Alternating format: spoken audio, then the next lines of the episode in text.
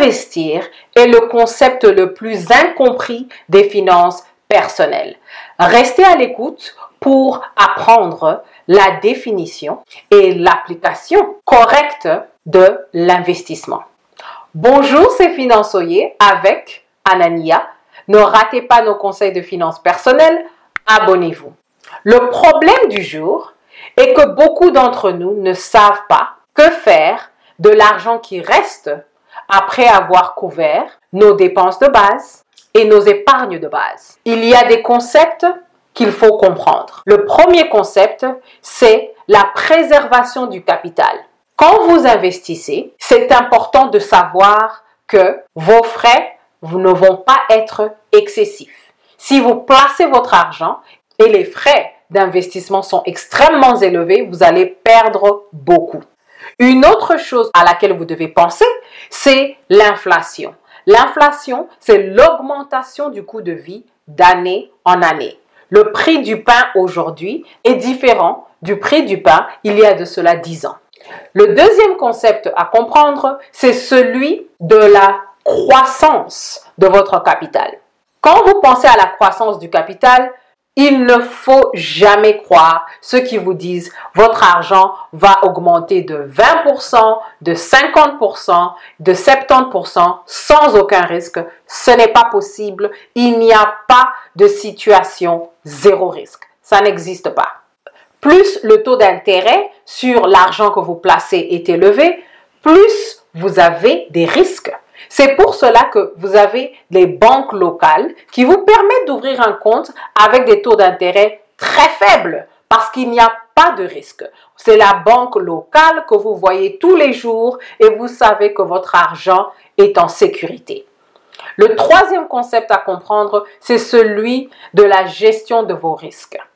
Donc, vous devez comprendre, est-ce que je peux perdre 30% de mon argent, 60% de mon argent ou 100% de mon argent, la totalité de l'argent placé. Quand vous savez quels sont vos risques, vous devez passer à la répartition de votre argent. Si vous avez de l'argent à investir, vous pouvez mettre une partie de votre argent où vous savez que vous pourrez perdre peut-être 30% de cette somme. Vous pouvez mettre une autre partie de votre argent dans un type d'investissement où vous pouvez perdre 60% de cette somme. Et vous pouvez même, si vous êtes brave, mettre l'argent dans un type d'investissement où vous pouvez potentiellement perdre la totalité de la somme placée. C'est à vous de décider. Une chose à laquelle vous devez penser, c'est si vous perdez 10% de 10 dollars et vous perdez 10% de 1 million de dollars, c'est le même pourcentage, mais les montants sont drastiquement différents. C'est à vous de décider quelle est la somme d'argent que vous pouvez vous permettre de perdre. La question du jour, quelles sont les pires décisions d'investissement que vous avez vues autour de vous? Quand on passe à l'action, nous savons que la plupart d'entre nous commencent avec un compte bancaire de base dans une banque locale avec des taux d'intérêt très faibles sur le capital, sur la somme que nous plaçons avec cette banque. Quand vous passez au niveau supérieur, parce que vous avez un peu d'argent à investir, c'est la quatrième fonction de l'argent, vous devez faire des recherches et penser où est-ce que je peux placer mon argent pour battre l'inflation, l'augmentation du coût de la vie chaque année.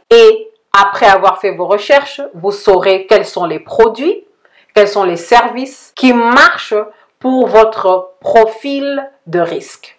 Investir, en fin de compte, c'est préserver et croître votre capital avec le niveau de risque qui convient à vos objectifs.